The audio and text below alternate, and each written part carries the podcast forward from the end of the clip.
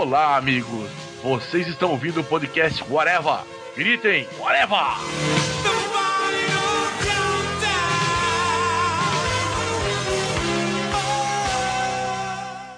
Eu sei o que estão pensando. O velho G. Gordon pirou de vez. O que é isso? Mas isso é porque estou tentando acordar vocês. Virem-se e olhem para a pessoa ao seu lado. Como podem ter certeza que ela ou ele é humano? Se a lenda dessa paixão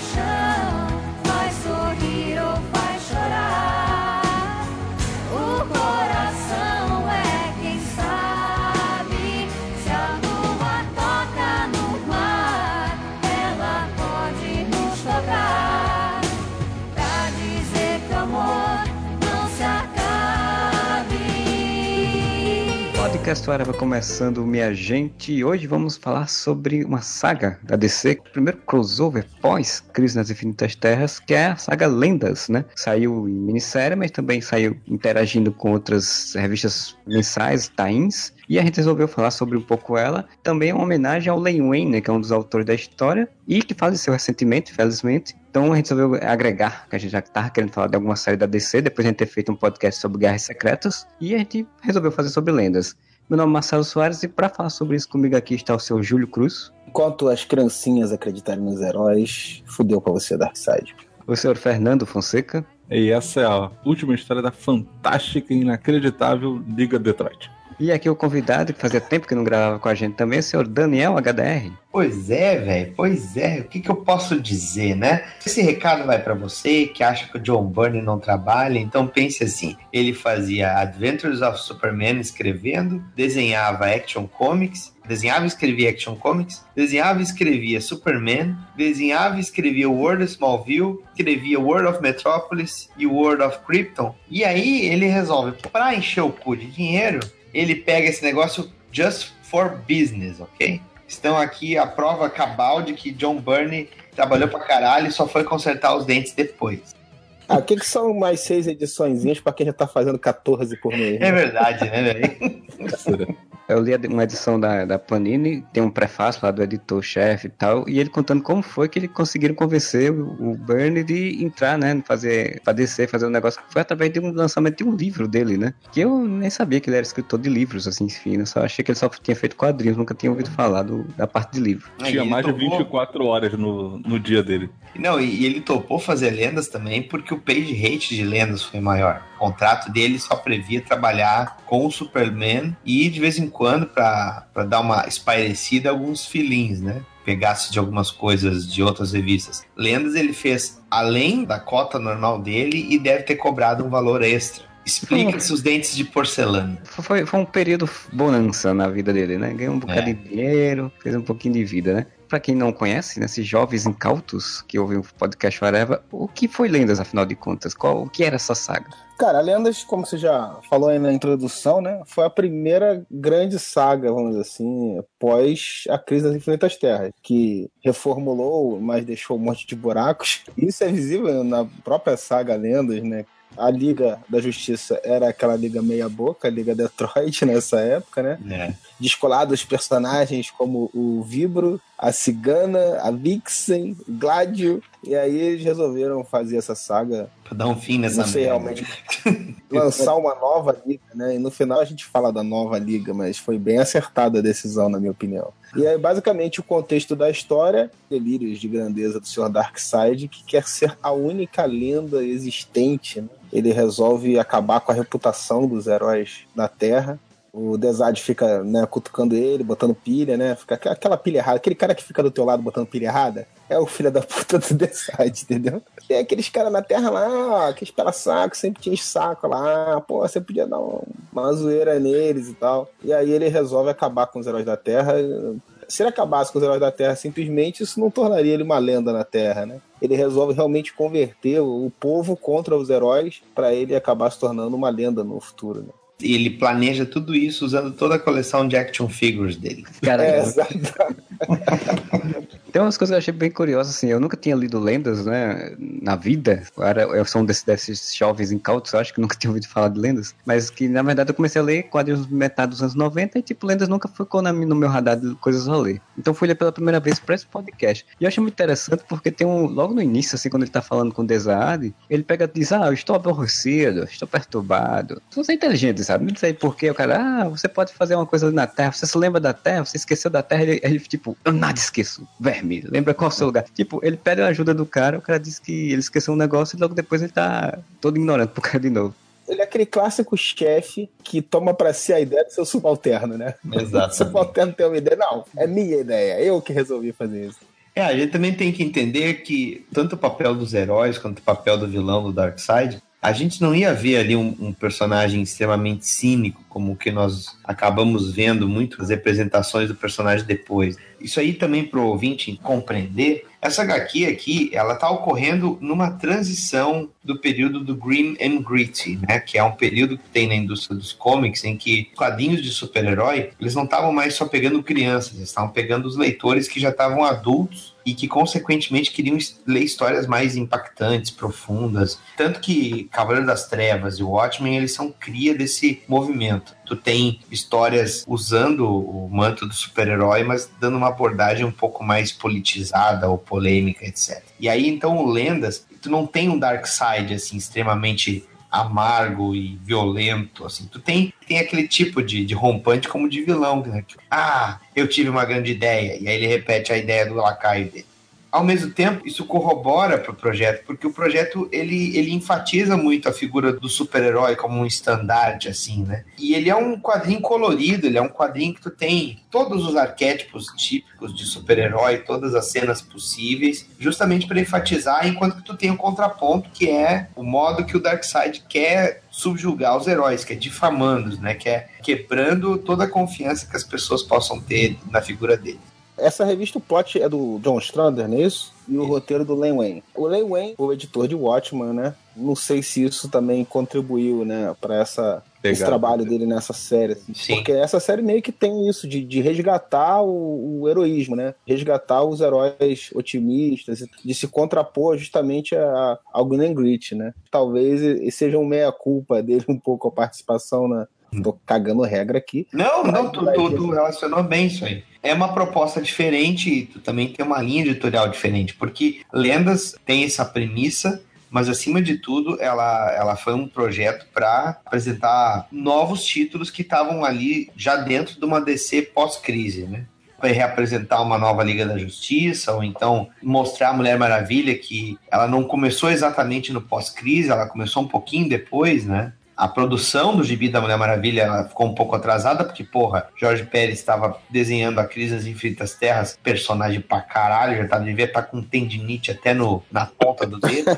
Quando ele teve que escrever e desenhar o Wonder Woman, né, cara, ele teve um, um gap ali, né? talvez o pessoal já tivesse produzindo alguma coisa, né, durante o- a fase final da crise. aí, Sim, então, sem dúvida. O, o Batman 1, o Superman, do John Byrne, eles já estavam sendo produzidos ali. O Pérez estava ralando pra cacete. É, enquanto que o Pérez estava entregando ah, as últimas páginas quando estava saindo quatro últimas edições. É, e a gente tá falando de uma época que o desenhista original não ruía a corda, né? Ele fazia a série até o final, né? Tu vê tudo que o Pérez fez da crise é grande pra cacete, né? O Burning Lendas e assim vai, né? Hoje em Mas, dia, e mas ó, faz- fazendo um pequeno à parte, eu não conseguiria imaginar o que aconteceu com Crise Infinita em Crise nas Infinitas Terras, né? Crise Infinita tinha lá o Phil Jimenez, aí depois entrou o Jerry Ordway, depois entrou o Jim Lee com o Ivan Reis. Com a mistureba, né? Tem como imaginar isso em É, na verdade, eu falei de época, mas não é nem questão de época, né? Até Guerras Secretas que a gente falou do nosso outro podcast rolou isso, né? É, mas Guerra Secreta, quem leu o livro da história secreta da Marvel Comics sabe que o negócio era o Jim Shooter. O problema chamava-se Jim Shooter. O Lendas, ele tinha essa proposta, tanto que ele apresentou o Capitão Marvel também, né, que tava reintroduzindo ele no, ali no universo DC, e essa coisa da Mulher Maravilha tem todo uma, um acordo, até na, no prefácio que tem na edição da Panini, o editor fala de que eles tiveram que refazer a história, às vezes, em alguns momentos, porque a Mulher Maravilha ia aparecer antes e aí pediram exatamente para ela não aparecer antes. Foi. Todo mundo sabe que tiveram que refazer tudo, porque se a Mulher Maravilha estivesse disponível desde o início, todos sabem que o Darkseid, o plano dele era casar com a Mulher Maravilha. Mas claro, ele apareceu o, o Rick Morales lá no Spaceballs com a action figure do Darkseid da Mulher Maravilha lá na. o Rick Morales é o "Oh, Your Darkseid. helmet, your helmet so big. Eu acho que, inclusive, é por isso que ele não fica tão fudido assim quando ele perde o plano. Você quer. A Mulher Maravilha só aparece no final, né? Aí ele, co- aí ele conhece ela. Aí ele fala assim: é, perdi, mas ó, olha aí, olha que teteia. Agora, tu, foi citado o Capitão Marvel agora há pouco. No episódio do ArgCast que a gente fez sobre lendas, a gente comentou que é notável, assim, como o John Byrne se diverte ilustrando o Capitão Marvel. Ah, sim. O, Ah, sim, é legal mesmo. o momento que ele, que ele trabalha com o personagem na minissérie, várias passagens da história, sabe? Como no momento que o, o Capitão Marvel e o Billy Batson, né, que são a mesma pessoa, eles acham que mataram lá o vilão Polaris, né? Acho que é o nome de magnetismo gigante lá. Não, era Não, tá Macroman. Fogo. Macroman, isso. Macroman. Que era igual o Dr. Polaris mais grande. É, exatamente.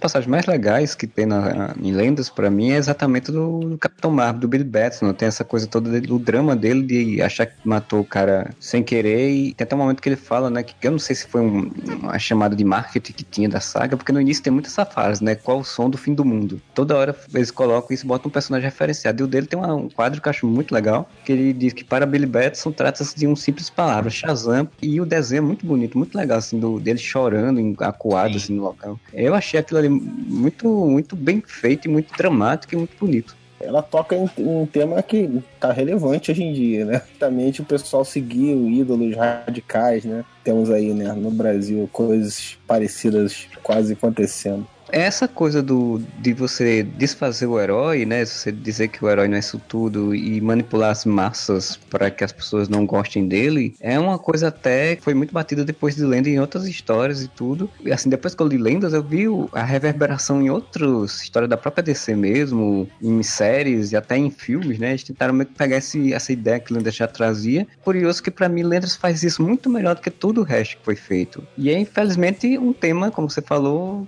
que ainda é recorrente, assim, é válido, né? Ler hoje em dia você ainda achar atual, infelizmente. É, mas ó, aí a gente tem que ver a gênese do personagem que é o Darkseid, sabe? A motivação que fez o, o Jack criar o Darkseid era trabalhar um sujeito que era o, to- totalitário. E ele usou muito a figura de Hitler e o modo como a Alemanha seguiu Hitler. Ele cria é, essa, essa relação com o Darkseid. O conceito da equação antivida é nada mais do que a perda do livre-arbítrio. Sim, E quando sim. as pessoas elas seguem um fanatismo, né? Elas perdem completamente a vontade, elas fazem aquilo contra a sua vontade, apenas por algo que não lhes pertence. E é o que o Darkseid faz em Lendas. Ele faz com que as pessoas percam a sua vontade própria, elas são manipuladas a acreditar de que os heróis realmente são algo danoso para elas. né? Ali é citado que a- tem a influência mental, né? O controle mental, né? Do, do Godfrey, né? Então, assim, você vê que não foi uma coisa só por argumentos, né? Poder por trás disso daí, né? Ele está influenciando e durante a, a saga e os tains você vê alguns heróis assim, até chega a ter heróis agindo de uma maneira que a única explicação é que estejam influenciadas. Ah, mas se tu tá falando daquela versão publicada na Abril, não esqueça uma coisa. Além do, do incrível superpoder do meu amigo JP Martins, de costurar as histórias, mesmo elas não sendo referentes ao tie de lendas, e deixar tudo com a mesma, a mesma sintonia, tu tem uns tie-ins detestáveis lá. Aqueles tie-ins, por exemplo, que tem a história do nuclear, cara. Nossa, aquilo é muito Cara, bizarro. eu, eu na época que eu li essa porra, eu fiquei meio puta, assim. Porque na primeira edição é o Burner, né? Aí na segunda edição é só a história do nuclear. Eu falei, ah, foda-se o nuclear, né, bicho? Que eu quero ler essa Eu merda. fiquei muito puto quando saiu, cara. Quando eu vi aquela edição, eu fiquei, cara, tô sendo enganado. Não, não.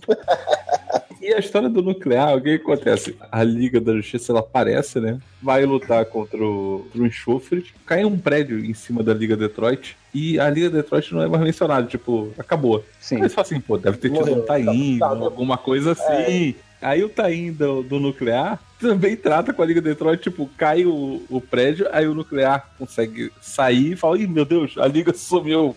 Porra! É o que muita gente almejava, né? Curioso que o nuclear, a aparição dele em- na, na saga, né, na minissérie em si de lendas, eu quando li eu ri, cara, porque ele tá tomando banho, né? Quando o, o professor chama ele, Sim. o texto, né, da- do pensamento dele é vou vestir minha roupa nova e curtir a vida doidado com a Dorian, Gray, Dorian Day. Cara, eu, eu baixei o, o original lá da Abril, né? Da versão, a primeira versão que saiu aqui pra poder ler, cara. Aí tem umas paradas muito legais, assim. Até peguei a nova pra comparar. Logo na primeira edição, quando o Flash chega pra falar com o Mutano, né? Ele fala assim, tá se divertindo, Mutano? Aí o Mutano no- na original, é assim, tinha que enxugar o texto, né? Outra edição ele fala, como é que eu posso te explicar? Eu preferi assistir uma retrospectiva dos mais demorados jogos de xadrez da última década. Que na versão nacional o cara tem que dar uma resumida, né? Aí ele fala, eu preferi assistir ao show da Xuxa. Eu falei, porra, Mutano, caralho. Tendo em vista que o Mutano ele tava no perigo o tempo todo, ele dava em cima da Estelar, dava em cima da. Ele era um adolescente padrão, né? É, se bobear, ele dava em cima até do Robin, então veio a show da Xuxa, é, é uma ação natural dele, né? Aí você tá comentando essa questão aí da tradução, cara. Eu tô me lembrando agora de uma coisa, que é quando a Mulher Maravilha aparece lá, que o Guy Gardner chama a Mulher Maravilha que potranca. Ah, é. na original ele chama de boneca. Exato. Chama de boneca. Ela fala assim, nunca mais me chame de boneca. Uma coisa que eu fiquei de cara, e a gente também lembrou lá do Arg, é que quando o Batman vai lá impedir um, um assalto, né? E Sim. mobiliza o, o, o assaltante, tem as pessoas começando a linchar o Robin, joga um vidro de perfume na cara do Batman, né? Aí o Batman sai com os olhos ardendo e tal, e ele deixa o Robin pra trás, cara. O Gordon fala pra ele, não, pode deixar, cara. Você tá aí com perfume. A O pior que o perfume pega num olho só, né, cara? É. Deixa o garoto aí que a gente vai cuidar dele. E depois o Robin é encontrado no lixo, quase morto. Espancado, todo arregaçado. É porque esse não, era o, esse não era o Batman do Morrison ainda, né? Então, tipo, uns vidros de perfume já derrubava ele, né? Porque É, né? Lá no Superman do, do Man of Steel, lá, o cara toca um churume na cara do, do Batman também, ele fica todo, todo mal e aí o, o ladrão foge. Então, o fraco do Batman é o olho, é, lembre-se. A multidão taca o perfume no Batman e tal. Aí aparece a cena com a multidão virando o Batmóvel, tacando fogo no Terror Batmóvel. geral, cara. Ah, velho, nessa época, se o Jason Todd roubava a roda do Batmóvel, o pessoal vira o Batmóvel assim, cara.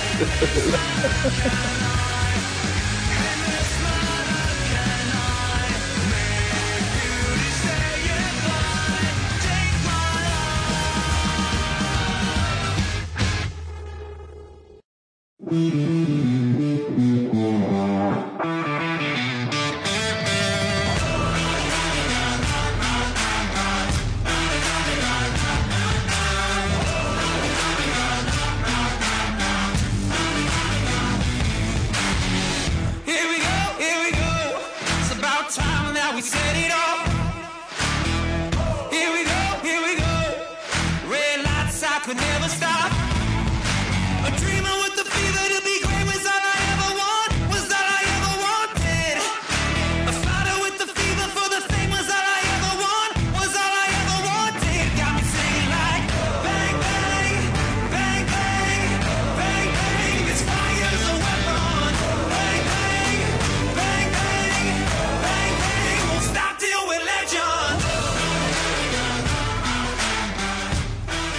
Uma outra coisa que eu achei legal na série quando eu li a primeira vez é que eu gostava muito do Cósmico, né? Tá, tá na Legião do Super-Herói. Ah, eu também. E faz uma participação ali que é bem jogada, assim, né? Eles trouxeram o Cósmico, ele chegou a ter um título solo. Se a gente for lembrar, né, o que aconteceu antes no título do Superman, como na reformulação do Superman tu não tinha mais o Superboy, aquela explicação do tal do universo compacto criado pelo Mestre do Tempo, e aí tu tinha uma figura do Superboy nesse universo compacto. Superboy esse que serviu de inspiração para a Legião dos Super-Heróis no futuro. Cósmico, ele é muito bizarro, ele vai de férias no parar no século XX, comida gordurosa, Não, e a Noturna tava fazendo compras no século XX. Aparece um vilão, ele, ah, foda-se, né? Se eu vou interferir na história da humanidade. Vou lá Mas já tá comprando. Pô, o Dr. Brown já explicou, velho. Não se compra nada no passado. Agora, assim, uma das premissas do, da vinda do Cósmico pro passado foi entender como é que era, então, realmente, né, o papel dos heróis no passado. Que a Legião dos Super-Heróis se inspirou naquele Superboy que, em teoria, não existia. É meio uma, uma borra bosta de, de explicação, né? Mas tudo bem, fizeram o personagem participar ali, tá bem deslocado, por sinal. Né? É, ele aparece em contra a Liga Detroit, né?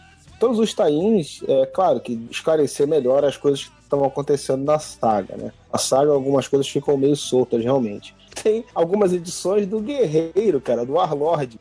Não, mas tem uma citação. Tem um momento em que o, o Vingador Fantasma, que também aparece assim do nada nessa saga, começa a conversar com o Darkseid lá e dizendo, ah, não sei o que, a força do bem, do amor, não sei o que, papapá. No centro da Terra tem isso também. Aí o cara vai, ah, vai Desire, então vai lá enfrentar o guerreiro. Abre um portal, manda Ah, ele e pronto.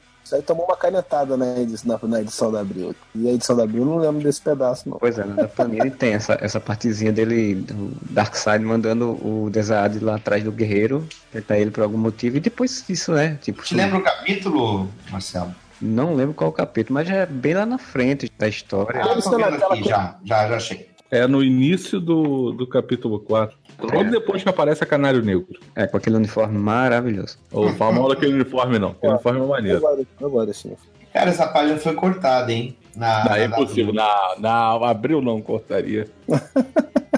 Abril nunca cortaria. Ela chegou na mala direta pra você que escrevia para sessões de cartas da Abril.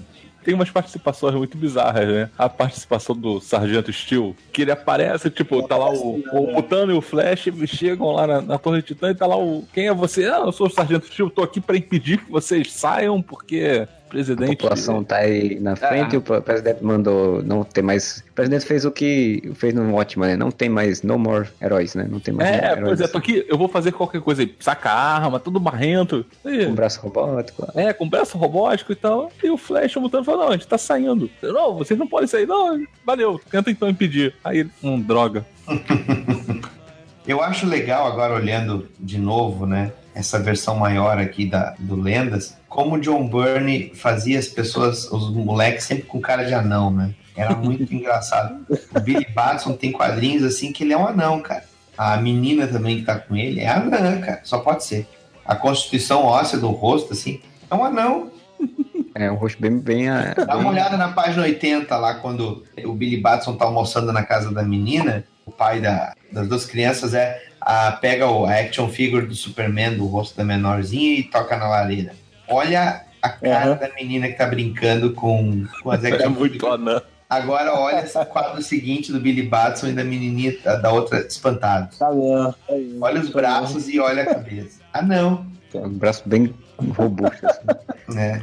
É, não é muita especialidade do Byrne desenhar criança, né, cara? É. É só lembrar, né, Júlio? Lá no Man of Steel, né? Que a gente falou É. no Armcast essa semana. O, o bebê, o Kalel, sendo tirado da nave, ele parece um amendoim, né? pra, não, pra não entregar, né? Vocês viram isso, pessoal? O que a Liga está escondendo? Nós sabemos que eles estão abrigando um kryptoniano e um marciano, mas e se não for só isso? O nuclear toma um pau do, do tal do enxofre lá, altura que o Darkseid botou na Terra pra tocar os aralhos. Aí o Cósmico vai lá e toma um pau também. Aí, o que, que acontece? Claro, o nuclear trouxe os salvadores da pátria, né? Liga da Justiça. Assim que ele traz a Liga da Justiça, a primeira coisa que acontece é o Ajax malandrão levantando o voo e indo pra cima. Porra, aí alguém lembra Ajax, pô, mano, tu vai se fuder, cara. O cara, O cara é é feito de de fogo. É a única fraqueza. Eu falei, porra, velho, o Ajax não tá vendo que o cara é de fogo, bicho? É, caralho. Porque nessa Não, época ele se cagava menos, eu acho, tem isso. Não, e o pensamento dele nessa, nessa hora é: evidentemente o Homem Elástico tem razão. Me deixei levar pelas emoções momentaneamente. O Ajax é o motivo. Porra. Ele não pode esquecer que é nessa fase que ele tá prestes a ficar viciado em bolacha óleo, né? É, pois é, logo depois. Já que tá falando em ordem cronológica, essas inserções que são Quadrão Suicida sendo montado aos poucos, elas são bem interessantes. Elas dão uma quebra de ritmo bem propícia para a história. Porque elas são realmente uma side story que está mostrando que o governo está se mexendo por baixo do pano. né? Cada momento ali eles estão quebrando essa narrativa, botando algum personagem do Esquadrão Suicida sendo recrutado. Daí agora vem o re- recrutamento do pistoleiro, né? Que é o pistoleiro de verdade. O que mais mostra, né, o recrutamento. Depois os outros, pelo menos na edição da Abril, não vai mostrando o recrutamento. Daqui a pouco já É, né, mostra uma não, galera. É, só, é só do pistoleiro. Aí daqui a pouco já aparece o Tigre de Bronze junto com, o Pistoleiro, já aparece Isso. uma galera. Aí vem a- justamente a cena do Batman e do Robin, né? A famosa fraqueza do Batman é perfume.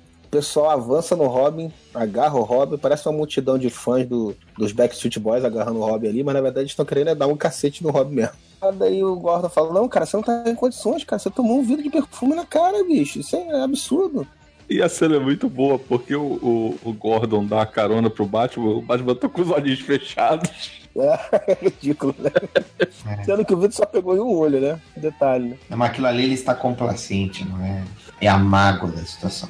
Sequência seguinte que aparece daí no caso o Besouro Azul, também para as pessoas se situarem, no período da crise ali, né? Eles tinham adquirido os personagens da Charlton Comics, Capitão Átomo, Besouro Azul, Pacificador, Questão, entre outros. Na verdade, eles mostraram os personagens na crise porque eles tinham planos de trabalhar com os personagens, né? Só que, logicamente, a Lendas foi interessante porque inseriu o Besouro Azul, que depois foi aproveitado na formação da Liga da, da Justiça Cômica. Todos os personagens da Charlton, eles surgiram no pós-crise. Porque não dá para esquecer que, depois da crise, não foi só Superman, Mulher Maravilha e Batman. A Trindade, lógico, ia ter destaque, né? Mas teve um- uma caralhada de título novo. Teve desde Sim. personagens ali próximos da liga, como a Tropa das Lanternas Verdes, que já estava constituída ali, né? Com o Hal Jordan pegando a Arísia menor de idade, safado. Tu tem também o Flash com o Wally West, né? Tinha o título do Etrigan com o Matt Wagner. Tu tinha o título do Aquaman lá. E tu tinha o título do Capitão Átomo com o Pat Broderick. É isso que eu ia falar. Uma coisa legal é que tinha uma, realmente uma diversidade de estilos, assim, né? O Capitão Átomo era bem voltado, era- tinha uma pegada meio Dr. Manhattan mesmo, né? Isso. O negócio dos experimentos que transformaram ele naquilo. Tinha uma pegada um pouco diferente dos outros títulos, né? O do Questão era uma pegada ainda mais diferente, né? Aquela pegada do, do herói Zen, né? Do, que o Daniel New manteve a origem do Questão e deu uma virada total no- na filosofia do Questão, né? Que era específica daquele objetivismo, né? Que o Dítico Isso. gostava, que ele tinha também Era um outro- puta gibi, outro né? O. Caçadores, cara. Baita de gibi. Sim, é, o Caçadores publicava aqui o, o Questão, publicava o Sombra, publicava o Arqueiro Verde, né? Todos pós-crise, né? E tinha o Besouro Azul, que tinha aquela pegada mais de herói leve, né? Que, que tipo, é o, é o Homem-Aranha com dinheiro, né? O Besouro Azul foi criado pelo Dítico como um Homem-Aranha adulto, né? É, você é fã do Dan Slott aí, que acha que agora o Homem-Aranha tá no caminho certo, eu vou falar pra vocês de um personagem chamado Besouro Azul. É tudo que o Homem-Aranha tá fazendo agora, do All Different do caralho com asa lá da Marvel, é o Besouro Azul, né? Por enquanto, o Peter Parker não criou uma barriguinha. Nessa época que nem o Besouro Azul, ele Pois tá é, não, exatamente. Na DC, o Besouro Azul pegou essa pegada mais humorada, né? E ficou lembrando ainda mais o Homem-Aranha, né? Porque. Esse bem que ele tinha também, nas histórias do Dítico ele também tinha um pouco a pegada de fazer de vez em quando umas piadinhas, fazer alguma gracinha. Fora todo o estilo de luta, né? Atlético e fazendo firula, sempre foi, sempre Isso. lembrou muito. Tem a importância do Guy Gardner. Caralho, o fragmento amarelo passa o escudo dele, né, velho? Mas isso que eu sempre achei maneiro no, no- que eu achava estúpido demais e por isso mesmo que eu gostava. Eternamente é um herói, sempre foi pra mim um herói bem idiota, né, cara? Porque, porra, qualquer coisa amarela, porra, cacete, ele já tomou um cacete do Robin, bicho. Que o Robin envolveu, no, numa história dos Titãs, o Robin envolveu a mão do Hal Jordan, capa dele, deu-lhe um coice nos cornos e derrubou o, o É. Jordan. A arma mais poderosa do universo, mas, porra, Se o seu adversário não estiver com uma roupa de bate-bola amarelo. pois é, puta merda. O Guy Gardner faz um spin gigante que empurra todas as pessoas que estavam em volta dele também. Espinho gigante que tá super na moda. Esse espinho É. aqui. tá- Olha aí, o Gandalf não inventou do Spinner, cara. Essa praga que tem em tudo quanto é lugar. Puta que pariu, Guy. Que merda, velho. Ó, Uma coisa que eu queria comentar, né, se, que se a gente for ver tudo que os heróis vão fazendo, né? O Capitão Marvel ele foi induzido diretamente pelo Darkseid, né? Entre aspas, fazer uma merda, né? Mas todos os outros realmente fizeram merda, né? Sim. É, e o Porque, Capitão tipo- Marvel ainda tem, ainda tem a desculpa de que ele teoricamente faz uma merda e quem acha que fez uma merda, um anão, quer dizer, uma criança. Finalmente se convence a voltar a ser o Capitão Marvel, imediatamente com a sabedoria de Salomão, ele se toca que, não, caralho, não fui eu que fiz isso, não. Não, mas assim, se a gente for olhar também novamente sobre a abrangência do poder do Darkseid, nem tô delegando isso ao Godfrey, lá, o cara que pegou e fez todo o marketing a favor disso. Mas assim, o poder do Darkseid de influenciar todo ser pensante a perder sua confiança, perder o seu caráter e tudo mais. Eu acho que tem um pouco dessa, dessas cagadas que eles fazem, tem um pouco a ver sobre eles se, se anularem perante a situação, né? Claro que isso é um roteirismo foda, né? Tu pensar assim, ah, como é que o Batman foi aceitar sair de lá com a porra de um vidro de perfume na cara? Situações normais do cotidiano foi o que eles enfrentaram. Então vamos lá. O Batman até tem uma desculpa. O pessoal chega lá dizendo, pô, a gente já tinha a situação sob controle. Né, não sei, né? O Batman tava, foi lá dentro e resolveu a parada. Ok. Mas aí, vem o, o Besouro Azul, ele atrapalha uma operação da polícia estilo tira da pesada, né? Que ele se mete no meio de uma operação da polícia, o cara já tava com tudo pronto pra prender os caras e ele foi lá e se meteu, né, na parada, né? E atrapalhou tudo. E igual o Homem-Aranha fez no filme Exato. também, no Homecoming, né? Guy Gardner também, ele faz merda sozinho, né? Ele vai pegar o, ele vai pegar o avião, o negócio amarelo bate na cabeça dele, aí ele pega e pousa o avião no meio do, do trânsito e atrapalha todo mundo, né? Mas as reclamações das pessoas são incríveis, né? Ah, você parou o avião aqui no meio do rush. Como é que eu volto pra casa? As reclamações estão influenciadas, claro. Só aquela roda da dor que ele fez ali de empurrar todo mundo, cara, ele já perdeu a voz da razão completamente ali. Tudo bem que é o Guy Gardner, né, cara? Ele fazer merda é normal, mas, porra. Aí aparece o Cósmico do nada, já na Torre dos Titãs, outra coisa Isso. que deve ter tido, né, o, O Cósmico foi um dos sobreviventes da queda do, do prédio. E aí levaram ele. Detalhe, eles levaram ele só, né? Nem procuraram pelos outros. Não, foda-se.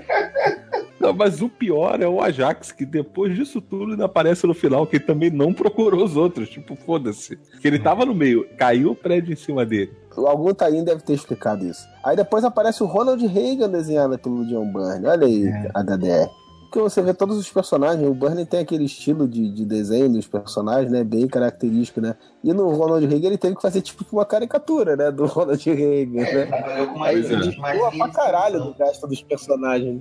Tu pode ver aqui que no último quadro da página 57 tem o Superman comentando. Ele tá falando aqui, mas todos sabem que o conflito é obra de um fanático chamado J. Gordon Godfrey. E aí o presidente fala assim: "É, mesmo que seja verdade, a questão é desesperadora demais para ignorar. Quem é que tá atrás dele? George Bush. É verdade. Ele era, ele era vice, né? Do Reagan. Essa sequência toda aqui, tu nota que o rosto do Superman ele tende a ficar mais texturizado. Ele começa bem liso e plano, daí ele começa a ter mais linha de expressão, mais linha de expressão, daí na última página do capítulo lá, que depois aparece o Robin todo fudido lá em Malpago, no meio do, do lixo, tu nota que o rosto do Superman tá cheio de linha de expressão, pra não destoar, né? When I pull up on a hater, watch a hater fall back. I'm too good with these hands, watch a hater fall flat. If I die, all I know, I'm a motherfucking legend. It's so great for my city. I'm the realest one that's. Oh my God, oh my God. If I die, I'm a legend. When they lay me down to rest, I know I was always. Rapidinho Oh my falando do, do- da segunda edição da Abril, que ela é toda dedicada ao nuclear e é uma merda, o desenho é uma merda, é tudo uma merda. E só pra corroborar, cara, puta merda, aparece, acho que é o Rapina, é o Rapina, né? É o herói mais errado do universo, né, velho? Porque ele quer sair dando porrada em todo mundo, ele junta uma gangue pra matar os, os manifestantes lá a favor do Godfrey. Você tá aí do nuclear, ele é muito engraçado. Começa o professor Stein falando com o Rony, né? Aí ele explica que o enxofre ele tem que ter alguma forma magnética para poder manter a forma, né? Que inclusive depois vai ser explorada na parte do Esquadrão Suicida. Aí o nuclear, óbvio, dois ímãs gigantes. E no meio da, da- da confusão, aí vem o professor Stein falando: seu campo já está afetando o próprio planeta. Gente, são dois ímãs gigantes, cara. Porra. Vai causar um monte de desastres naturais nessa porra. Que arte de merda, hein, velho? Eu vou dar um desconto até porque o professor Stein mais à frente nessa, nesse taim, ele começa com uma sequência de chiliques, né?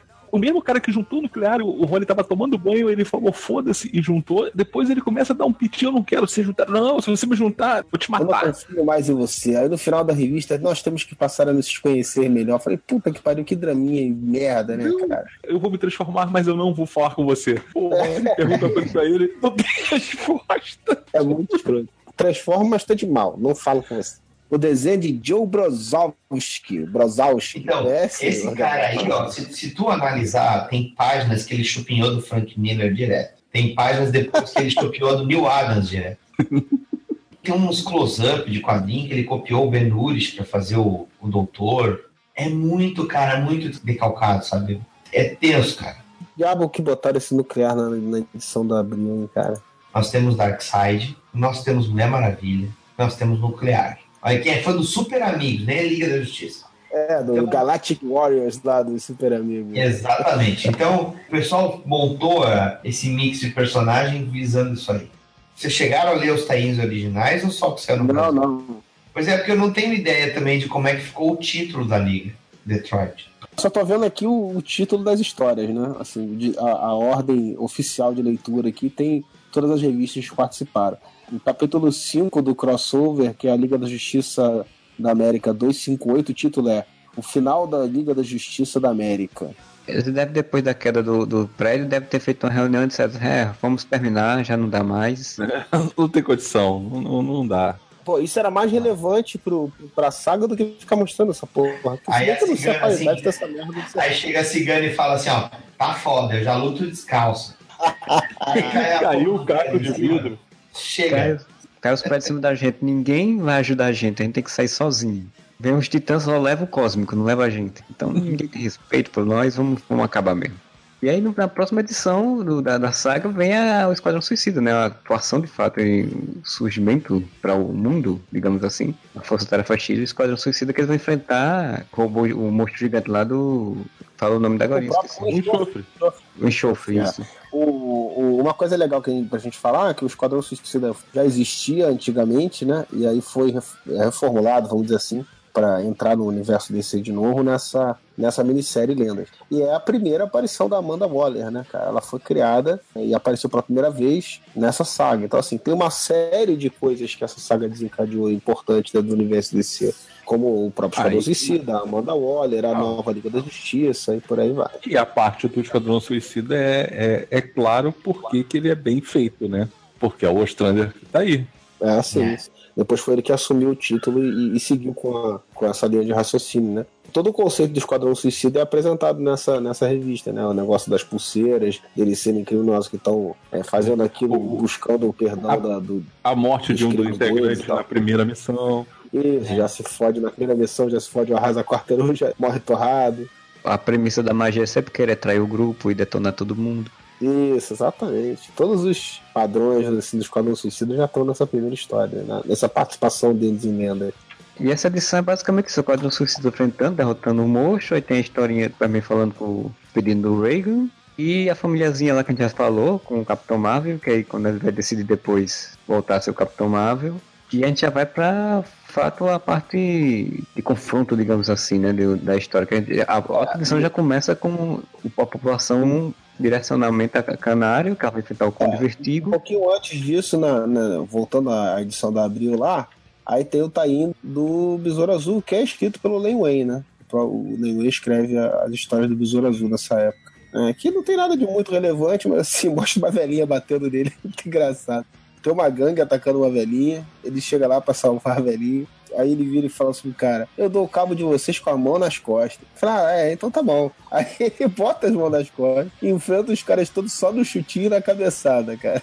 Mas aí quando ele termina, a mulher tá puta com ele, dá uma bolsada nele, vocês são uma ameaça, o bode feito tá certo. Pô, ele termina numa lixeira, a velhinha bate dele, ele cai numa lixeira. Falei, A velhinha bate nele e ainda sai gritando poder para o povo. E aí ela encontra o Batman depois e dá uma surrando. Mas peraí, a velha bateu no Hulk ou no Batman? Agora não lembro. não, a velhinha do Aikido é do Hulk. É. A daqui do é do Hulk, né? É, o Batman é um mendigo sem pernas. É, o mendigo e os, e os, e os trombadinhos lá. Mas o tainho do, do Besouro Azul, ele só serve pra mostrar o, a aparição do Cronos, né? O ressurgimento do Cronos como vilão na DC e que depois na saga principal ele enfrenta o Cronos rapidamente. Mas assim, é Cara, totalmente irrelevante. esse Assim. do Cronos, né? Pelo amor de Deus. Puta, uma merda, né, cara? É ridículo, ridículo. O cara não tem nenhuma noção estética realmente. Uma coisa que eu reparei também lendo isso, cara, é que o pessoal matava sem dó, né, bicho? Nessa história do, do Besouro Azul, o Cronos né, lança dois ponteirões de relógio gigante em dois trabalhadores lá do estavam carregando um relógio.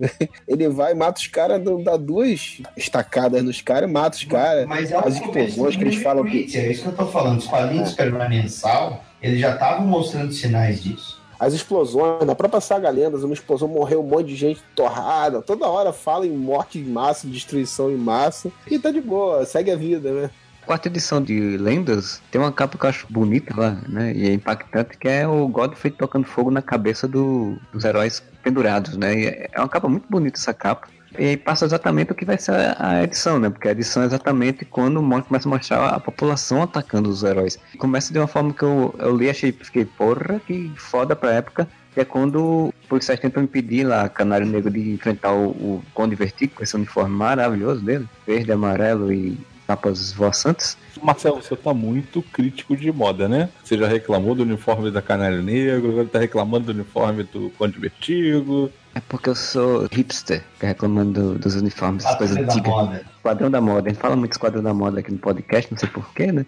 E aí tem uma cena muito legal que é quando um dos policiais tenta impedir o amigo dele de, de atirar na Canário Negro e ele acaba matando, né, o cara. E eu achei interessantíssimo porque, assim, no meio da fala dele, ele diz, não, mas não foi, não fui eu que atirei, foi culpa dela, e ela é a culpada por isso, e eu vou pegar ela e acabar com ela. Eu achei muito interessante esse discurso político, tá, ele mostra que é o Darkseid que tá influenciando e tal, mas é interessante porque você dá pra fazer um paralelo exatamente com as pessoas que, em vez de assumirem as culpas das coisas que fazem, né, ficam culpando os outros e querendo atacar os outros, né, e isso, isso eu acho muito interessante pra uma revista de quadrinho lá nos anos 80, tá falando disso. O legal do, do Godfrey, né? Voltando à capa que você falou, é olhar pra essa cara de louco que tem o Godfrey na capa e as pessoas seguindo ele cegamente durante a, toda a saga. Bernie faz bem isso, né? Quando a expressão dele tem uma expressão de doido e mesmo assim as pessoas seguem ele. Mesmo que tirando a coisa da influência mental em si. A metáfora paralela é muito boa nesse sentido. Vocês viram isso, pessoal? O que a Liga está escondendo? E se as Amazonas vieram do espaço? Uma, uma cena do Batman contra o Coringa, o Joker, o palhaço. E aí Uma depois, cara. Próprio Arlequina, né? É uma É, já, lembra, é a versão meio arlequina mesmo. É legal, ele, tá- tem uma namorada meio estilo. É, Arlequina. Suflê de fungo. Não, né? Grupo de alterofilistas, cara. Puta merda. A senhorita magnífica e seus garotões que querem assaltar algum lugar. É uma seguradora, sei lá. Que merda. Aí enfrentam o Guy Gardner, né? Tem que ser criativo, né, bicho? Pra fazer Cara, um esse, esse cara aqui, esse alemão bigodudo aqui que tá aparecendo, no lado do letreiro escrito N. Ler, meu, ele pegou um sol, o cara tá rosa, velho. É, na edição da Abril, né? Né, eu tô vendo a da Panini, que tá rosa. Bonito também. Tá na, na edição da Panini, né? não, da Panini isso mesmo. Na da Abril tá normal. Na tá rosa, tá tem um outro que tá meio marrom ali, meio cinza, É. sei lá. Meio Hulk cinza ali. É, não, na, na, na da Abril estão todos com a mesma cor. Tem um que tá vermelho. É esse mesmo.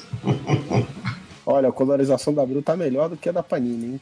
Sabe que eu tenho as edições do final do Lendas, eu acabei não trazendo aqui na, na hora da gravação, mas tem muita coisa aqui que tem ajuste de cor, né? Que a versão que eu tenho de Lendas é das revistas da época. Tu compra em importadora por 50 centavos de dólar, um dólar, sabe? Todas as edições. Essa que a gente acabou vendo na, no encadernado da, da Panini, no, do, da Eagle Moss, e até esse outro agora que é uma propaganda enganosa, a capa, que tá lá, Lendas de Darkseid. É, e é lenda de novo, né? É, e a lenda de novo, fizeram toda uma recoloração, né? É tudo digital, mas é pra, com cor plana.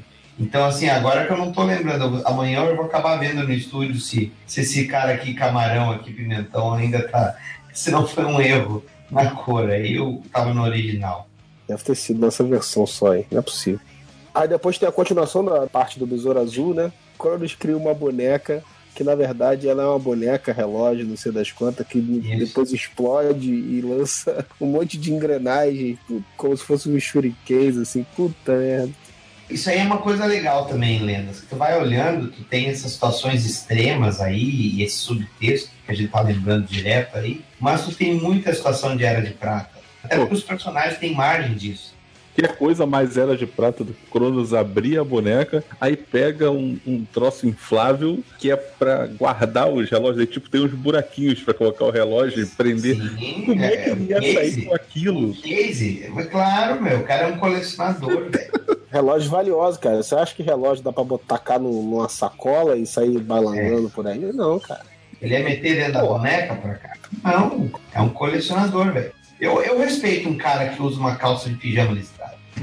Cara, mas aí, ó, na edição da Abril eles cortaram uma página que na, eu vi na. Lendo a edição da Abril, eu falei, cara, tá cortado, não é possível, velho. Assim que termina a, a, a situação do Besouro Azul, né? Saindo no cara velho dele, ele já pula pra segunda página do Senhor Destino lá. Ele pula pra segunda página. Toda aquela primeira página que tá introduzindo, mostrando ele olhando a situação, e ele decidindo botar o capacete, ele não fala nada. Aí tu vira a página do Besouro Azul, tá lá. A mulher já falando, quente, o que você tá fazendo? Ah, tô, transform- transformação está completa, eu vou lá resolver, não sei o quê. Eu falei, caralho, do nada o cara apareceu aqui, sem nenhuma introdução. É verdade, na da Abril tá direto, é verdade. E cortou sem necessidade alguma. Então, a necessidade dele é caber na revista, né? Basicamente, caber na quantidade de páginas que a gente precisava, né? Eles nem se preocuparam em adaptar o texto, né? As falas dele de uma forma que desse a entender alguma coisa. Não, simplesmente o cara do nada aparece, tô indo e. Tchau. E a arte final dessa página tá muito maneira, porque tem no, na, na casa ou no castelo do Kent Nelson, né, que é o Senhor Destino, os móveis e as coisas que ele usa para fazer magia, tudo. Tem umas linhas finas que compõem os elementos, tá muito bem feito. Isso aí se perde no- na, na edição da Abril, né? Que é o tamanho É, pequeno na e tal. O traço fica bem mais, apagado. É, na Abril o traço fica bem mais grosso, né? É, fica bem mais forte o, o preto do traço e isso se perde. Mas eu vou te falar, cara, eu, eu tô comparando com essa edição da Panini, eu tô achando a colorização da Panini muito merda, bicho. Mas é porque a tá cor da Panini é imitando a cor americana, só que não fica a mesma coisa, porque quando a revista saiu na época, as cores de pele, por exemplo, elas eram half tone, né? elas eram um monte de reticulazinha vermelha bem pequenas. Aí quando tu tinha esses tons mais médios assim, a cor era composta desse modo. Quando tu vai pintar com a cor chapada, por causa da, da resolução alta que, que os arquivos têm hoje em dia, fica parecendo que tu pegou, largou um estojo de canetinha para uma criança e ela pintou Foi legal. Faz essa experiência, procura um arquivo preto e branco numa página e dá para um dos teus filhos pintar. Vai ficar colorido assim. O Marcel que gosta de falar de uniforme, mas assim, logo na página seguinte que aparece lá o Esquadrão Suicida, né, com a discussão deles, a magia, ela praticamente é a, a menino de, de flash dance lá, só falta cair a água. Ela tá até na pose. Tu quer saber de uma coisa pior ainda, cara? Nessa mesma época, no gibi dos X-Men, a vampira tinha uma roupa muito parecida. Cara, e é uma mistura de muita coisa. Tem a botinha com com as asinhas assim, com o negócio puxando, aí é uma, uma faixa na cabeça que desce pro cabelo. Você se lembra daquela roupa de, de aeróbica que a vampira usava na época do Sim, sim, sim. Sim. Na edição da Abril, na primeira edição da Abril, tem justamente a propaganda da, da revista Super Aventuras Marvel, que a vampira é querendo se tornar um X-Men, né? Olha aí. E durante a saga toda tem várias propagandas da Abril da, da minissérie dos X-Men, né? E da Fênix Que, Negra. é, que mostra a Fênix, entre aspas, voltando, né? Que era a vampira recém en- entrando nos, nos X-Men também. Cara, aí vem o Capitão Boomerang, né? Conseguiram fazer a missão, ele, ó, tô ralando então. O Rick Flag liberta ele, né? Pô, você prometeu que ia libertar o cara, eu liberto. Tu Já virou vilão de novo, né? Puta, aí ele joga, ele joga um boomerang, cara, numa loja de joias, e o boomerang volta rodando cheio de Um joias. monte de joia. Puta merda, velho. Como esse cara faz isso? Esse cara é bom mesmo, bicho. É, Esse pois cara é, na toa que ele é o Capitão Boomerang, ele não é o cabo, né? É. Essas joias parecem um monte de miçanga, né? Assim, sim. Aquele sererê que os caras fazem, os hippies fazem na praia? Aham. É tipo isso, cara. O Flash vai enfrentar ele, né? É, e é o, e é o Ali, né? Ele tá, nessa época ele tá com os poderes bem diminuídos em relação ao que, o- ao que o Barry tinha, né? ao- No pós-crise, obviamente. O Mutano aparece, um guru, com luvas de boxe. E aí, quando É. ele vira o Mutano de volta, ele tá com luvas de boxe. Ou seja, esse filho da puta se preocupou, antes de enfrentar o cara, de arrumar luvas de boxe pra Mas claro, velho. enquanto tava como canguru. Puta merda. O Capitão Boomerang vai enfrentar o Flash, ele menciona que sabe que o, o Flash que ele tá enfrentando é o Kid Flash. É. Sim, sim. É, eu não lembro na época como é que era, né? Mas o cara sabia, né, que o Flash tinha morrido. né? É, ele era inimigo do, do Barry Allen, né? Só pela constituição física, essas coisas ele deve, né? É, pode ser. Eu acho que nesse pós-crise, todo mundo se lembrava da morte do, do Barry, né? Sim, sim. Então, inclusive os vilões, né? Era muito bizarro isso, né, cara? Porque algumas coisas o pessoal se lembrava, outras coisas o pessoal era a origem dos caras de novo. É a primeira aparição da Mulher Maravilha, mas porra, o cara se lembrava de um monte de outras coisas que a Mulher Maravilha já tinha participado. O pós-crise ficou muito louco, né, bicho? É, depois em alguns momentos eles tentaram dar uma, um miguezinho dizendo que algumas coisas lembravam porque eram muito impactantes e eles lembravam de outra forma, né? Chama-se Lembrava- Alzheimer. a última página aqui tem o Darkseid quebrando a última figurinha dele da DC Direct, né? toda hora aparece uma figurinha na casa da menina, coleção do Darkseid, toda hora tem um merchandising em algum lugar, né? É, esse é o momento em que ele ensinou né, que vai trazer o Superman, só que na saga em si mesmo, pelo menos aqui na edição da Panini, isso depois não aparece, só aparece o Superman dizendo que foi sequestrado. Diga-se de, diga-se de passagem, apareceu na versão da Abril, né? Isso. Que puta história, cara. A arte disso aí é muito foda, cara. Porque assim, os primeiros números do Man of Steel, o Burney tava trabalhando com o Terry Austin, que era o parceirão dele nas páginas X-Men, né? Fazendo a arte final, Terry Austin fazendo a arte final. Essa história, cara, que tá o Clark fugindo do, da- do raio ômega, cara, e ele entra no esgoto e, e o raio persegue ele, e aí ele vai parar em Apocalipse, é muito foda. E é o lindo no título do Superman dessa minissérie. Aí são três edições que na, na edição nacional tem, são três edições seguidas Isso, de, isso. dessa história aí. Algumas desenhadas pelo Burn e outras não, né? Porque são vários É, títulos. é, né? que era da Adventures of Superman, que era o título que o Byrne escrevia, que era ilustrado pelo Jerry Orban.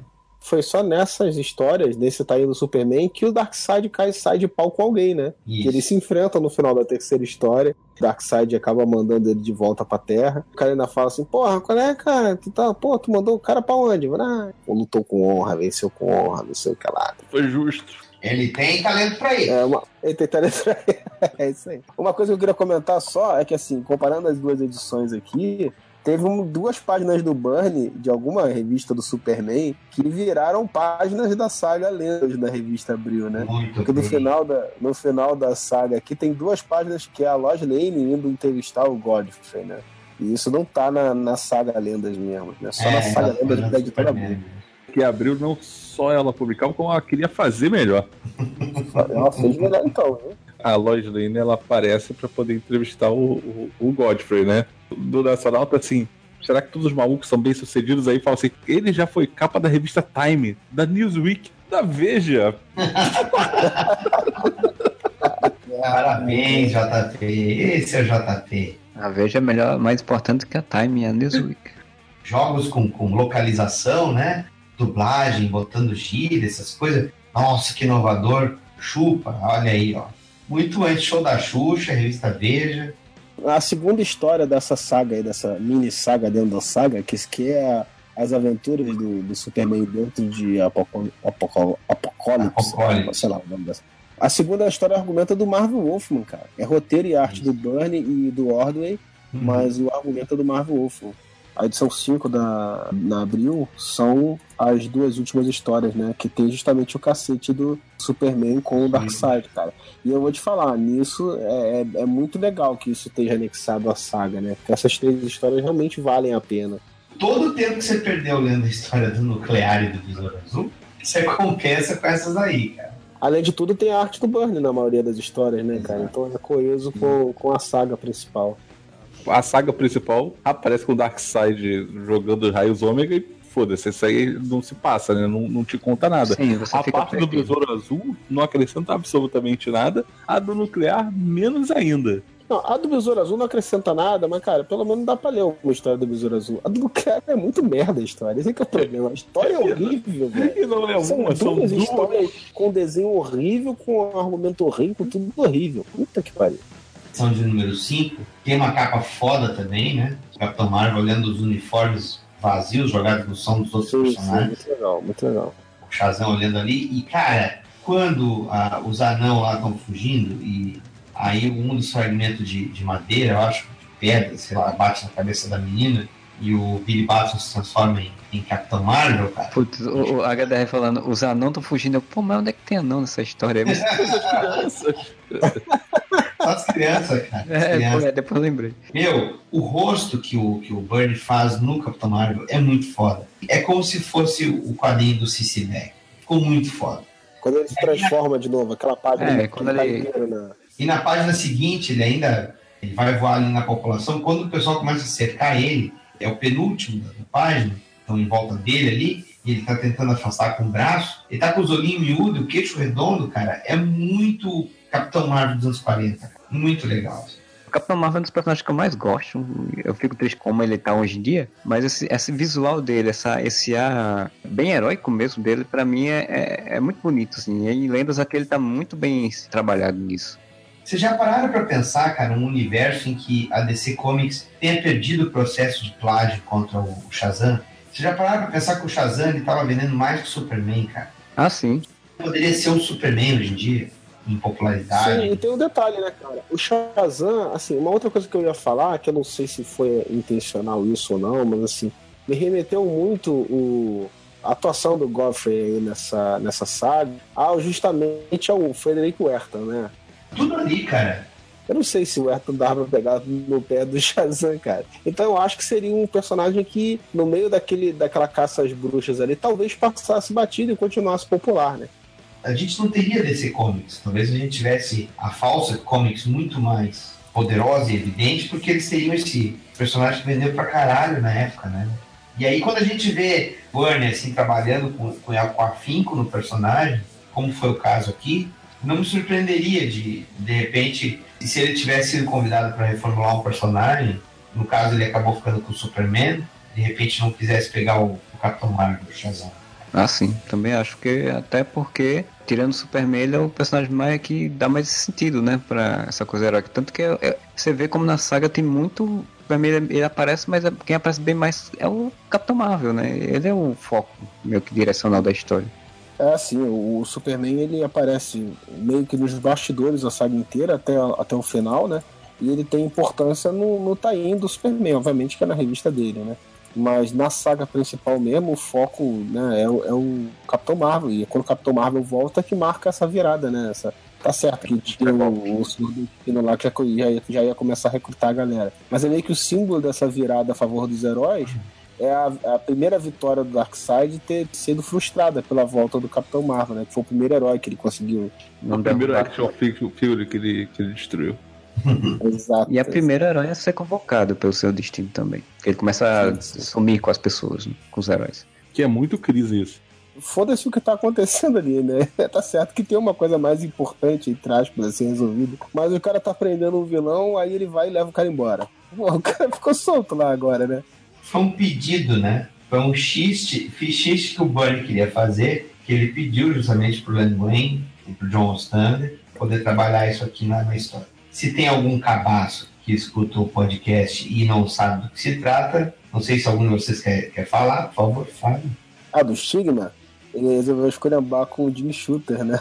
Criou o novo universo Marvel, né? Que mandava e desmandava na Marvel.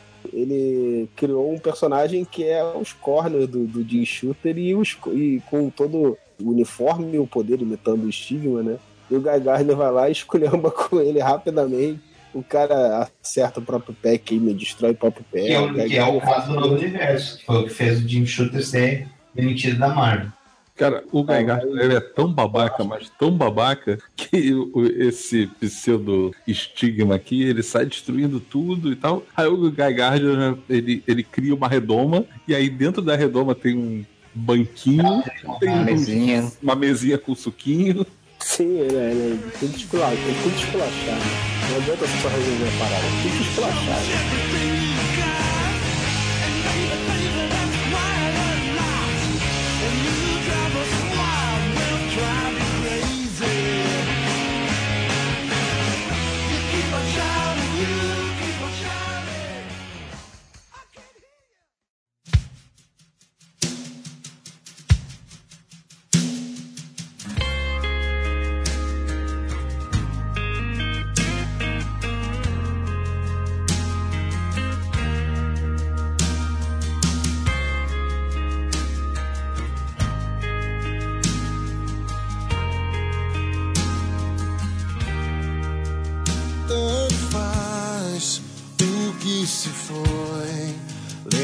Lendas que um dia já foram as dois. Vai estar nas velhas cores, no pôr do sol até cair a noite. Pô, mas teve um negócio que eu em falar quando eu vi a história e agora eu ia falar esqueci. Desse negócio que eu tô falando que os heróis são babaca, pra- é, são babaca não, que eles fazem merda de verdade realmente, né? Tem uma frase do Batman que é, eu não sei se na edição da Panini se a tradução foi fiel, da Abril os caras botaram isso, eles fizeram merda. Mas o Batman é babaca pra caralho. Na hora que os policiais chegam, né, falando assim: se a gente já tava aqui pra resolver, o que você tá fazendo aqui? Ele vira e fala: tô fazendo o seu trabalho, seu merda. Pô, também depois não sabe por que, que ele é odiado, né, cara? E aí depois, quando o Batman é recrutado agora no final também, ele também é babaca pra cacete, né, cara? Porque ele vira e fala assim: é, agora todo mundo tá com medo dos heróis. É, mas foda-se pra mim, pra mim tá de boa, porque eu sempre quis tivesse medo de mim mesmo. Eu falei, pô, filho da puta. Que. Tô me dando bem. Mas voltá-las contra Superman e os demais? Ah, aí não, velho. Aí não. O Besouro Azul, quando ele é recrutado também, desaparece. Esse negócio dele ser recrutado e desaparecer me lembra muito a crise, né, cara? Porque da crise tinha isso, deles Tô fazerem. lembrando agora há pouco, foi o Fernando que falou. acho. Sim. O Besouro Azul, quando ele é recrutado, ele tá. Tem uma mulher na janela, fala assim: Ah, você tá me espionando, seu voyeur, não sei o quê. Eu falei assim, porra, só falta agora me chamarem de pervertido também. É muito corra que a polícia vem aí, né? Porque tem uma- mais ou menos a mesma coisa que o Frank Drebin fica em volta do prédio, assim, e aí ele, ele acaba metendo a mão na mulher que tá. que tá Sim, tirando- sim. Da parte de fora do prédio, né? Isso, cara, aí, tá vendo? Foi inspirado no Besouro Azul. Ou vice-versa, eu não lembro do, do ano do filme. Eu acho que um ano do filme deve ser depois, porque o, o Lendas é 86, né? Todo mundo copiou o Besouro Azul, tá vendo? O Homem-Aranha copiou o Besouro Azul, o Frank Dredd copiou o Besouro Azul. Cara, cara, essa página aqui que tu tem a população toda indo pegar o Flash, o Capitão Boomerang. Puta, cara. Eu não sei como é que tá no formatinho, que eu não tô com ele à mão aqui. Tô olhando na edição com as páginas em formato comics. Tá muito foda isso aqui. É porque eu tenho, eu tenho uma coisa que eu detesto, que é desenhar gente pequena. Personagem pequeno. Tu não pode ter preguiça. Tá no roteiro, tem que fazer. Essa página tá foda. Aqui tem um mutano voando. Isso, com formato em pá, com um Um pássaro. monte de gente embaixo. Caralho, cara. Olha essa, essa galera toda. É, isso, aí, isso aí é o Bernie falando, ó. Não é só o George Pérez, não. Tá bem fácil. Essa. É, não, essa página não existe na Abril. Não? Não. Opa! Não, Porque não assim, na Abril ela sai do Batman, né? Que é a, a página 119, pra 121, que é quando explode o cão de guerra. Ah, talvez eles tenham até cortado essa página porque os personagens pequenininhos ia ficar difícil de pintar no, no formatinho. Porque era tudo pintado de novo, né? E às vezes eles deixavam todo mundo cor-de-rosa todo mundo azul. E por sinal, essa coisa do cão de guerra é uma coisa que eu achei muito interessante, porque quando aparece na história, a gente pensa, não, o boneco roubou, né, e tal, isso aqui. E aí nessa parte aí do, Flash e tal, eles descobrem que tem pessoas dentro do, da, dos robôs, né? Ah, meu Deus, tem gente que, ace- que aceitou entrar, né? Acho que até o Mutando fala isso, ou o Flash fala em algum É, momento. isso é parte do plano do Darkseid, né? Que ele ganharia de qualquer forma, né? A população ia conseguir acabar com os heróis, a opinião pública, né?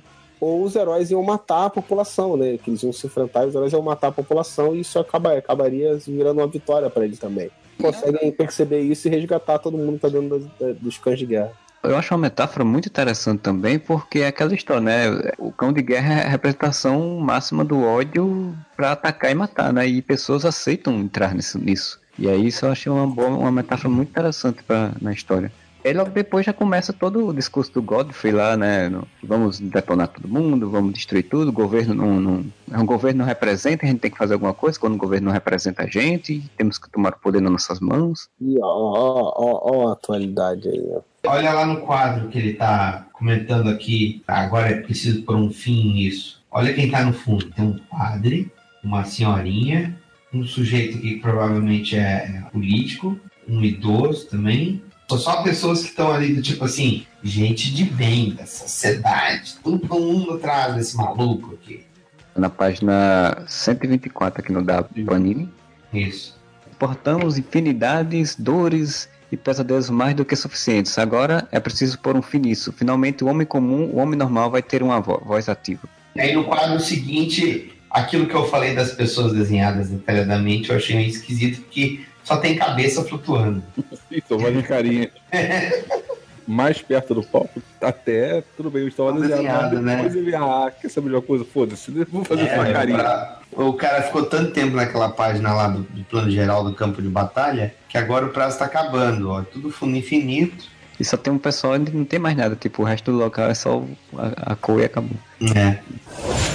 Vocês viram isso, pessoal? O que a Liga está escondendo? Como vamos saber que o Flash não é um alienígena? Depois disso já é de fato o arco final, né? De, de- de confronto de, de fato do. A estreia da Liga. É, aí, no, aí no começo dessa. No começo, porque tem muito recordatório na- nessa saga, né? Toda edição tem recordatório. Inclusive tem numa das edições o papo dele com o Vingador Fantasma acontecendo no, no rodapé ali, é todo recordatório de tudo que já aconteceu na série. né? E aí na abril, o que, que eles fizeram? Eles botaram a edição 5 e 6 da saga na mesma edição. E você não tem uma divisão entre elas, né? Você não tem um- uma história dividindo a outra. Eles pegaram o recordatório da edição 6 e colocaram no início da revista, como se fosse o início da edição 5. História única, eles não, eles não têm uma divisão da história 5 para 6. Ela vai direto. Eles cortam alguma página aqui do Darkseid conversando com o Vingador Fantasma e tal. E dão uma lembrada no recordatório lá que botou lá no início da revista. E aí quem é que vai salvar o dia é o Robin, viu? Falaram que o Robin não servia pra nada. É ele que levanta lá todo caquerado e fala, não, olha lá, Com o pé engessado. Curioso é que o Batman nesse momento não fala pra ele, só pensa, cuidado, Robin, você está dançando em um campo minado. não fala isso. Ele é um menino prodígio, realmente, viu? E aí vem as criancinhas, né? Vem uns anõezinhos aí.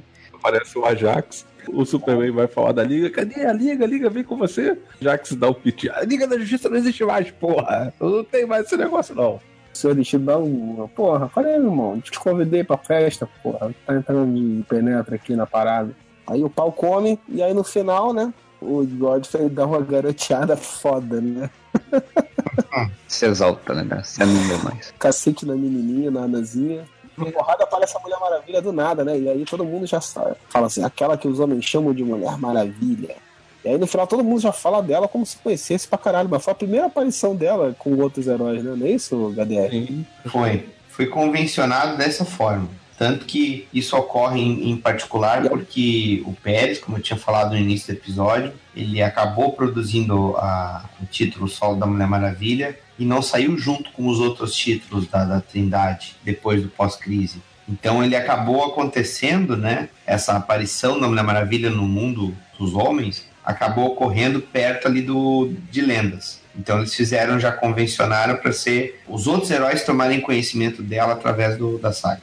Mas aí, volta e meia, o pessoal se refere a ela como se, porra, ela representa realmente o heroína. Pô, vocês acabaram de conhecer a mulher, bicho. O Gardner já chegou à conclusão de todo mundo. É, ele fala assim, ó. Nada mal, hein, boneca? Você tem futuro nesse negócio. E mais à frente, você vê que a Mulher Maravilha teve mais aulas com o Batman, né? Sim. Porque assim, ela aparece, fala e tá todo mundo falando, e chega na hora do- da Mulher Maravilha, meu super-homem. Mulher Maravilha. Mulher Maravilha? Onde está você? Caramba, ela sumiu. Ninguém percebeu muito Batman isso. É, e o Gardner tem um puxão de orelha do Capitão Marvel também nesse momento, que ele fala, né? Trabalha pra manter a distância da humanidade pra melhor proteger ele. Se você quer ser idolatrado, meu amigo, tá no lugar errado, tá no ramo errado. Sai daqui. Ah, cara, tem uma cena que o pessoal invade a Casa Branca aqui, tira um baço no Reagan, e aí no final não era o Reagan, era o Ajax Era o Ajax, dele. Que foi sumariamente tesourado na edição da Abril, cara. Não tem nada É, porque também não tem uma relevância, é só pra você botar ali que é alguém protegendo o presidente, né? Mas pra É, história. pra mostrar que os heróis salvaram o presidente dos Estados Unidos, né, cara? O filme dos X-Men usaram isso também. Ah, Olha só, É. quando vocês citaram antes do, do Godfrey batendo na menininha ali, lembrando um pouco antes lá que tu, Júlio, tinha comentado a respeito do Frederico Werfer, tu vê que são as crianças que tomam a frente dos heróis. Isso mostra o fato de que o Godfrey, ele tá tendo um papel, distorceu o papel dos heróis, né? Desculpa a redundância, que era muito semelhante como o Godfrey estava encarando os quadrinhos né? dos anos Sim, 50. Herta, né? É, exatamente. Então, na verdade, essa minissérie ela, tra- ela trabalha sobre como o radicalismo, seja ele em que espectro for, né? Ele cega o indivíduo. É Sim. muito bom por isso. E é exatamente essa, esse tom de pureza infantil, por isso que o Billy Batson também é um grande foco. Ele coloca na minissérie como tipo a, a salvação, né? Pra esse tipo de, de coisa. Você ter essa visão um pouco mais pura das, da- das coisas, não tão puxada pro ódio e tal. E as crianças salvam o dia e as crianças salvam os heróis. Ó, que colorização errada na Panini, ó. Lá no finalzinho, quando o Barney tá falando que vai pensar se entra na liga ou não, tá com a roupa azul com uma gola cinza. Pô. Vendo? Abriu fazia melhor. Agora, só um comentário rapidinho. Tem uma hora que o, que o Flash tá correndo em super velocidade, né? Pra chegar no local. O Butano tá correndo junto com ele, transformado em viado. Quer dizer, a velocidade do Flash diminuiu pra caralho no pós-crise. né? Ou a velocidade Porque do mutano, é, a velocidade do viado mutano é tal qual do Flash. Nessa saga, o Flash ele disse que está sendo atingido ainda pelas energias do antimonitor e a velocidade dele está diminuindo a cada minuto mais. No da Abril ele fala que ele recuperou os poderes por causa que foi atingido pelas energias do antimonitor, mas que não é tão rápido quanto ele era. Não, mas no início da, de Lendas ele tá correndo, ele meio que tropeça, sei lá, alguma coisa e o, o, o Capitão Boomerang bate nele, até se não me engano, com o Boomerang, alguma coisa do tipo. Tipo, é uma coisa que dá a entender que ele tá com algum, né, a velocidade não é só a velocidade dele diminuir, ele tá com algum problema de velocidade. Tá calibrando o joystick ainda. Mas é isso, né? Aí termina a saga. Apresentação da Liga da Justiça. Eu fiquei puto pra caralho, né, cara? Porque assim, eu, eu era muito fã dos Titãs, né? Uhum. Aí quando falaram da nova liga, eu falei, caralho, o Mutano vai estar na nova liga. Aí ele fala assim, não, galera, desculpa, mas os, os novos Titãs. A revista não foi cancelada, a gente vai continuar, tá fazendo É, sucesso. nós estamos muito bem. não vou pra liga, não. O Mutano era o meu favorito dos Titãs na época. Eu falei assim, porra, tô crente que o Mutano vai ser promovido pra liga e não. Porque o título dos Titãs ficou muito fodido nessa época, né? Então eu- o Mutano ir pra liga seria o ideal pra mim, que ele era meu favorito, né? Não, não ficou tão fodido, rapaz. Que isso? Quando o Marvel Wolfman saiu, o George Pérez saiu. O George Pérez Mas quem primeiro. te disse que o Wolfman saiu, cara? Não, é, o Pérez saiu, O primeiro. Pérez saiu, né? entrou o Eduardo Barreto. É, não, mas eu não gostava, eu não gostava. não gostava. Porra, ali eu com o Pérez a vida inteira, né, cara? Daqui a pouco sai, eu falei, não, não Pô, gostava. mas é que sei É, o lá, Eduardo Barreto não era ruim, mas não, é não era Pérez. ruim, exato. Ele só era mais acadêmico Não, do que o. Pérez, assim. Ah, mas não é um assunto, né? É, os novos titãs merecem um podcast só pra eles. Depois de ouvirem, logicamente, o Argcast. E aí termina com a Liga, né? Mostrando a Liga que não vai ser exatamente a Liga, né? Porque Super-Homem e Mulher Maravilha estão fora ali, né? Quem mais tá fora ali? Acho que todo mundo, né? O Mutano e o Flash também, né? Gosto do trabalho do Bernie. Essa última página, ela tá bem emblemática, ela tem umas poses bem legais. Mas, cara, essa canário negro com o Batman atrás, velho. Tá muito. Olha as pernas dele e olha as pernas dela alinhadas, cara. Tá tudo errado, né, velho? Cara, e ela tá com a mão na coxa dele, a mão. É verdade, tá com a mão pra trás, assim, na coxa. Não, e o uniforme dela também tá mal desenhado, né? Então olha lá a sincronia do, do, do- do uniforme, todo de um lado e do outro, tá tudo esculhambado em cima. curioso que eu só vi agora é que o Flash tá se. O mutante tá transformado em ave no, no braço do Flash, né? Tipo uma coisa bem americana, assim, com 12 Ah, anos. sim. faltou só ser do Superman no braço. E assim termina, né? Assim terminou Lendas. E eu, quando terminei essa história, eu gostei bastante. Como falei, nunca tinha lido antes. Pra mim foi, foi bem interessante de ver, mas pra vocês, você chegou a rever, chegaram a, a reler agora. Não sei se o Daniel chegou a reler, ou se ele tá falando de memória, mas qual foi a impressão né, de quem já tinha lido antes e leu agora, Júlio e Fernando? Pô, ela é mais atual do que eu lembrava que ela era. Todo, todo o lance do Godfrey não podia ser mais atual do que o que a gente vive hoje em dia. Eu lembrava dela só como assim uma saga uma, que, que serviu para algumas funções específicas dentro da DC, né? Como apresentar a Mulher Maravilha, como ser o ponto de partida para o Esquadrão Suicida e para a Liga da Justiça, né? Eu não lembrava muito do, do- nem do tema da, da série, assim, né? Foi bem legal, assim, que realmente, como o Fernando falou, né? Ela tem um, de reforçar o heroísmo, né? Reforçar a importância do- dos heróis e toca em, em vários assuntos interessantes ali no meio, né? A maioria das sagas de quadrinhos, assim, não, não tocam em temas assim, né? Foca numa trama de vilão, numa trama de salvamento do universo, não sei o que lá. Mas essa mexe com o conceito dos heróis, né? O conceito do- da importância dos heróis, e aí toca em vários temas bem interessantes, assim. E os conceitos dos heróis da, da DC, né? Porque os heróis da DC são lendas. Eles são deuses, praticamente, né? É, Sim, sim. entenda, essas lendas, não aquelas que tá naquele seriado da, da Warner. Mano. Não, não, não. As lendas que valem. Não as lendas. Bem lendas, assim, mais ou menos. Aquelas são as lendas do amanhã que não são lendas, né? É. E tu, Daniel, o que, que você tem ainda pra falar? Uma consideração aí sobre as lendas? Quando eu li isso aqui, quando eu era moleque, assim, como eu já comentei, quem conhece meu trabalho sabe também, assim, sou fã do, do John Byrne, então o fato de tu poder ver o Byrne desenhando personagens que até não fizeram crossover com o Superman na Action Comics, como foi o caso do Capitão Marvel, do Besouro Azul, do Guy Gardner, porque na, no título da Action Comics, o Superman tinha o crossover com outro personagem da DC, e a curtição era isso, era ver como é que ficavam eles no traço do Byrne. E Lendas propiciou isso aí. Então eu era moleque, eu não consegui ver esse subtexto. Quando eu acabei lendo depois, mesmo aquela versão fodida da, da, da Abril, sabe?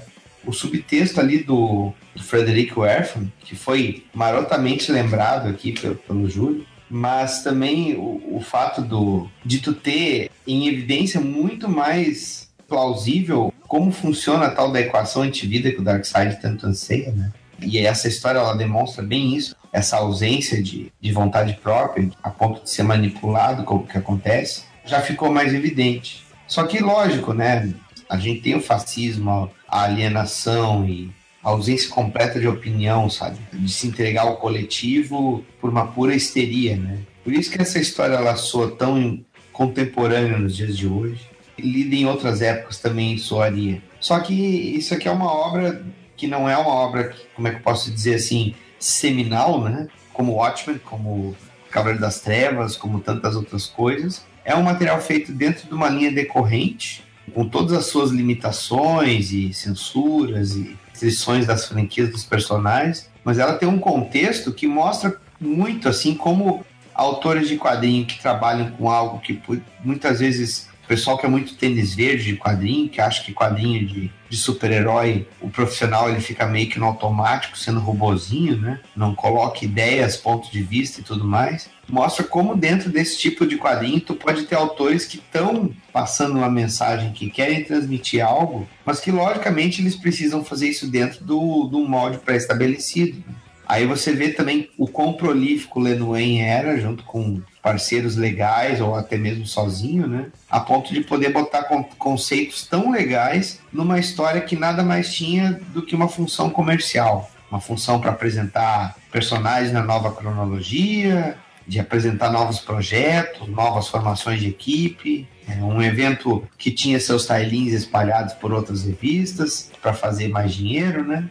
Esse tipo de coisa. Então, Lendas tem esse mérito, seja a edição encadernada de Eagle Moss, seja essa versão original, seja a versão propaganda enganosa que saiu agora com a capa de com o nome do Darkseid maior do que o nome da série, ou seja a versão na sua cronologia pessoal, tenda-se na cronologia pessoal da Abril, né? Que era do formatinho dele. Uma coisa que vale a pena procurar, uma ótima pauta, me diverti. Cara, e vale salientar que Lendas ela foi referenciada, né, digamos assim, tem uns ecos é, naquela série do Smallville, né, que foi feita acho que a última temporada, se eu não me engano, foi a, a penúltima. É, o penúltimo e a última. Era esse plot, né? Tipo, tinha o Godfrey, tinha os outros deuses de Apocalipse e essa, todo um discurso midiático para desfazer dos heróis. Terminava com o surgimento do Darkseid. E o Batman vs Superman tem um pouco disso também, né? Assim, não é igual a lenda, né? não, puxa tanto, mas tem lá uma referência discursiva nisso. E eu queria agradecer ao Daniel por participar mais uma vez aqui do podcast, né? Pode fazer o seu jabazinho básico lá, do Argcast. precisa, né? Eu fiquei falando o episódio inteiro do Jabá. Mas porque você lançou, acabou de lançar um, a gente falou, do, tá fazendo um podcast aqui sobre o trabalho do Bino, você também tem um Argcast lá do, saiu recentemente, né? Ainda teremos no ar lá o episódio 179, que o Júlio participa, inclusive, né? Que a gente falou do, de toda a fase do Superman de John Byrne, né? Quando ele reformulou o personagem no pós-crise nas Infinitas Terras. E o ArgCast é assim, ele demora, mas a gente está sempre publicando. Como eu estou editando, o Andy faz a decupagem né, do, do áudio e eu acabo botando a trilha, botando os efeitos e, e dando os ajustes finais. Como eu tenho que fazer isso no intervalo do meu trampo lá para Dynamite do Sombra, então, por favor, se você é ouvinte do Areva, ouve o, o ArgCast também, por favor, tenha paciência e compreenda que o que paga as minhas contas é o Shadow, ok? Quando posso, eu lanço um episódio novo. Então, dinamo.art.br. Você pode procurar também ArgCast lá no SoundCloud, na plataforma de, de músicas e podcasts lá. Sempre bem-vindo para comentar, baixar e não seja uma putinha do feed. Vê se dá um page view no site também. Os posts voltaram a ter imagens, então por favor acesse as imagens para poder olhar as imagens e, e acompanhar ilustradamente enquanto escuta. Uma coisa que tem no ArgCast é isso, né, cara? Todas as imagens do que é comentado, coisa que do Areva só tinha nos primeiros. A gente não tem mais saco de botar imagem nenhuma. Não, mas depois. nem eu, cara. Depois que o Photobucket deu aquela cagada lá, dos caras estarem cobrando pra poder hospedar a imagem em outro lugar. Ah, para, vai se fuder, né? Mas agora eu tô botando do servidor do site, pelo menos deu certo. Mas tem todo, tudo que é comentado lá durante o podcast tem, tem imagenzinha pra ilustrar. Né? Tu viu a tropa dos Lanternas Verdes Hentai lá, com a Arise toda cheia de tentáculo em volta? Vi, vi. Viu, né? Foi muito legal esse, esse episódio também. Não é porque teve minha participação, não, mas eu recomendo, assim como todos os episódios do ARG. Ouçam lá, que vale a pena. Inclusive aquele que só tem quatro downloads, que é do Esquadrão Atari, né? Fazer dos outros ARGcasts, todos, que são memoráveis, mas aquele é o melhor ARGcast de todos os tempos, que foi ouvido pelo próprio José Luiz Garcia O próprio Lopes. Garcia Lopes, exatamente. Não, porra, não fode. O dia que o do Man of Steel for ouvido pelo John Bryan, aí a- o páreo fica duro, mas eu ainda vou preferir o do Esquadrão Atari. Aí vem o processinho. Esquadrão Atari é a melhor saga que nunca mais será publicada. Vai, Ah, não, não se engane, vai ser. eu já tô com o link da Amazon lá. Avise-me quando estiver disponível, meu amigo. Porque É a essa- Dynamite pegou os direitos. Fernando. Eles vão lançar o primeiro encadernado com a minissérie do, do Esquadrão Atari, que é a que saía nos cartuchos de videogame, com o pai, né, do Martin, que é o Martin Shanklin, Era, né? era- eu acho que eram Ele- cinco histórias, né? Soltas, vamos dizer assim. Isso. Né? Era cinco E aí depois eles vão lançar o encadernado com a fase do Garcia Lopes. Mas já foi anunciado, já, já tem até o link na Amazon pra você ficar sabendo quando vai estar disponível já. Olha só, o Esquadrão Atari. Nunca li, espero que se, se for traduzido em português, quem Esquadrão Atari sabe. é muito maneiro. Porra, Sim, baixa é um clássico. Ou pelo menos aquela primeira parte, né? Ah, o É, não- primeiro arco, né? É o primeiro arco. né? Até a quebra é bem legal. Depois da quebra é. Depois ele meio que dá uma rateada e tal, mas tá valendo, tá valendo. Não, ainda é melhor do que muita coisa. Um dia a gente ainda vai convencer o HDR a fazer um final alternativo no final da primeira fase ainda. Vamos convencer a Dynamite a fazer isso aí. Vamos lá, vamos pagar o HDR pra fazer isso, Dynamite. Enquanto isso, como é que vai o Sombra lá? Ah, o Sombra tá indo, cara. Tô, tô trabalhando. Como o roteiro entre a 4 e a 5 ficou muito justo, vai ter um filim, né, na, na edição 4, que eu fiz os layouts só, mas na edição 5 em diante eu já volto agora regular. Já tô fazendo os layouts da 5 agora. E tá indo bem, graças a Deus. A crítica tá sendo muito boa. É, eu tenho visto as críticas, ainda não pude ler, mas tenho visto as críticas e o pessoal tá elogiando bastante. Tá vendendo bem também, que para uma editora independente sempre é muito bom. né? Tô bem contente com o projeto, um dos melhores roteiros que eu já desenhei.